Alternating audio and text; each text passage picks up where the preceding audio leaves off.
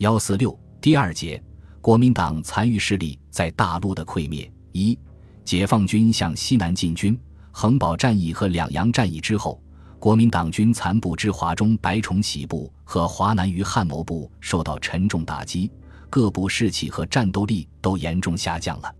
尤其是白崇禧主力被歼灭之后，国民党军最后一部有战斗精神的力量也丧失了战斗意志。尽管还具有西南和广西的广大区域，拥有上百万的军队，但分崩离析，各自为谋，难以协同作战。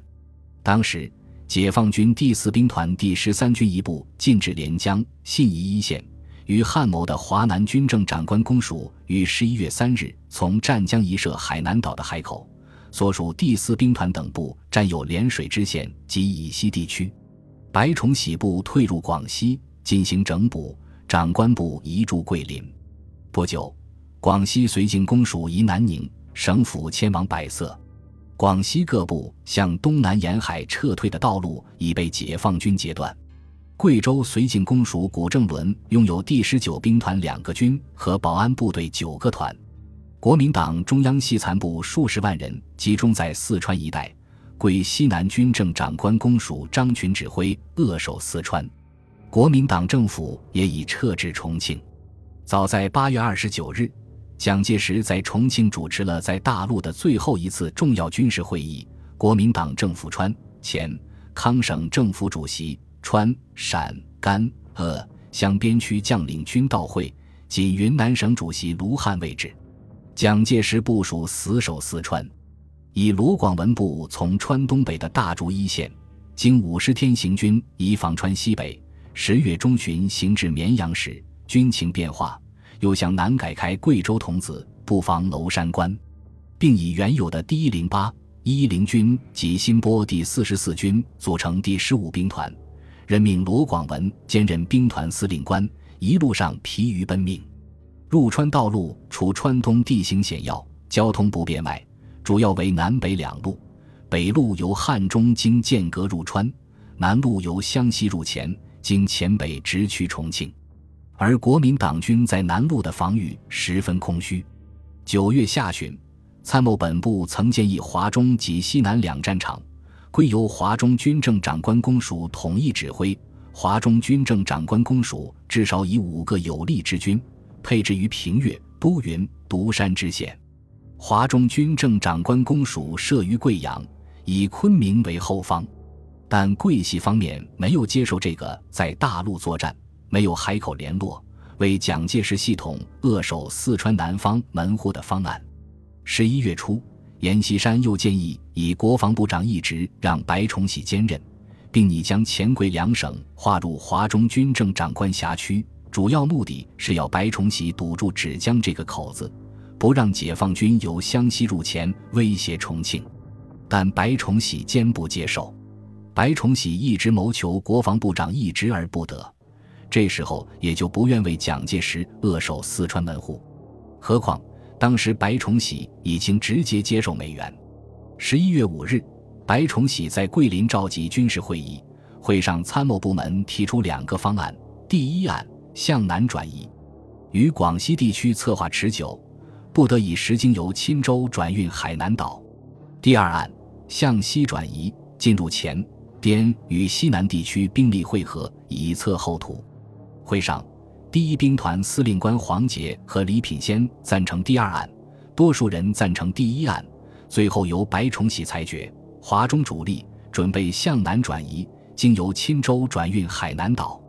不过，在相当时间内，解放军对四川蓄势待发，屯兵不进，国民党军也仅消极备战。在第四野战军进行横保战役期间，毛泽东和中共中央对向西南进军也开始进行部署。在北路，十月十日决定由西南军区司令员贺龙率第十八兵团入川，在安康一线作战的陕南军区部队及第七军等部配合对汉中胡宗南部作战，以第二野战军两个兵团在常德、湘潭一线集结，准备入川。于十二月间进抵徐州、泸州、重庆一线，待二野达到上述一线后，贺龙部向胡宗南部发起攻击，并进击成都。二野第四兵团入桂作战后，明年一二月间进入云南，同时确定了西南地区的领导成员，以邓小平为西南局第一书记，刘伯承、贺龙为第二、第三书记，贺龙为西南军区司令员，邓小平为政治委员，刘伯承为西南军政委员会主任。十月二十一日，刘伯承、邓小平从北京乘车出发，一日到达徐州。率野战军司令部及第三兵团司令部乘火车经郑州前往武汉。二十三日发出了进军川前的作战命令。第五兵团应于十一月十五日前攻占贵阳，兵团主力于二十五日攻占毕节，十二月十日攻占宜宾至纳西地带。第三兵团应于十一月十五日前攻占思南、永绥、永顺支线，二十五日攻占遵义、潜江、彭水支线。兵团主力于十二月十日左右攻占泸县、江津地带，但命令第三兵团右翼不要过于突出，在第五兵团未到毕节之前，不得先到钱江，以免宋希濂、孙振部过早撤退，对以后作战不利。列车经过郑州时，刘伯承公开出席群众大会，宣布大军即将入川，摆出了一副沿陇海路从徐州经郑州、西安。将由北路入川的模样，而部队则早已在湘西秘密集结。与此同时，当陈赓兵团向两阳地区追击的时候，林彪主要是担心两广残敌向云南撤退，所以仍以第十三兵团向柳州方向前进，以大迂回方式绕过桂林、柳州，直插果德、南宁支线，截断敌向云南的退路，准备在二野到达贵阳时，以围剿与长追的办法。争取歼灭敌人于果德、南宁以东地区，这一计划得到毛泽东的批准。林彪建议二野以第五兵团先占昆明，断敌退路，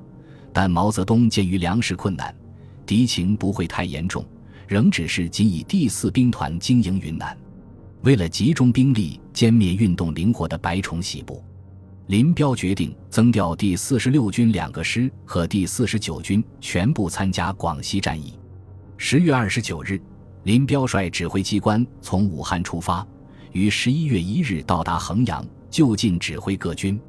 十月三十一日，毛泽东指示林彪以陈赓、程子华两个兵团同时向柳州、南宁动作，方能完成围歼白崇禧部的任务。同时，在白崇禧部向云南。越南撤退的道路被截断的情况下，有向东突入广东的可能，因此，只是华南分局在广西问题彻底解决以前，邓华兵团必须全力镇守广州、韶州支线，不要进攻雷州半岛，更不要攻海南岛。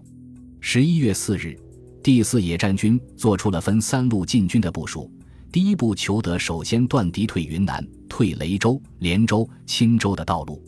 而后。再依当时情况调整部署，歼灭敌人。其部署为第十三兵团二个军攻击通道、泾县，向思恩、河池地区前进，并继续向百色、果德支线前进。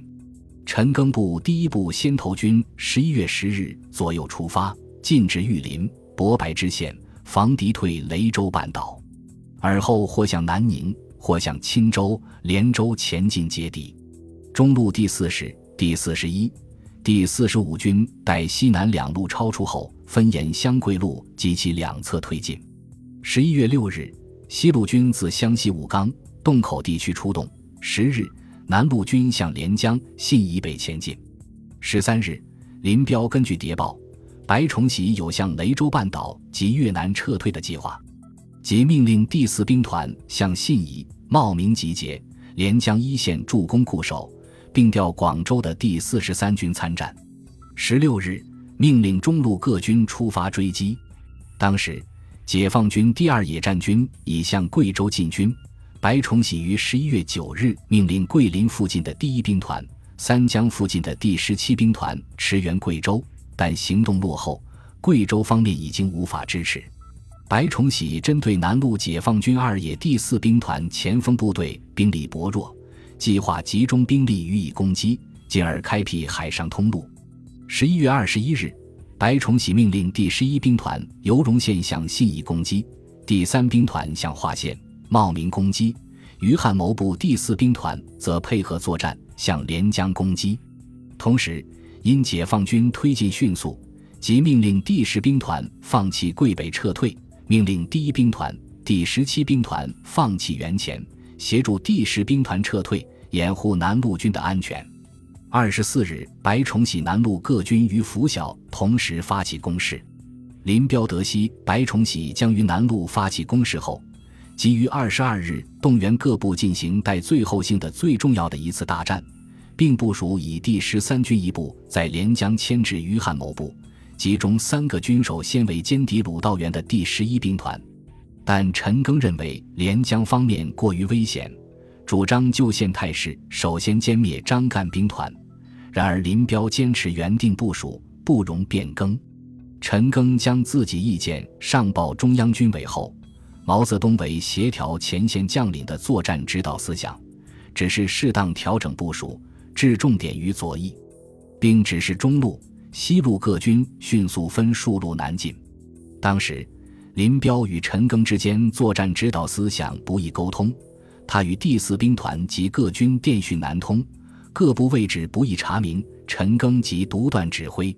解放军西路军除一部向百色挺进外，主力东转寻敌。中西路各军推进迅速，破敌仓促溃退。二十二日进占桂林，二十四日占领思恩，二十五日占领柳州、梧州。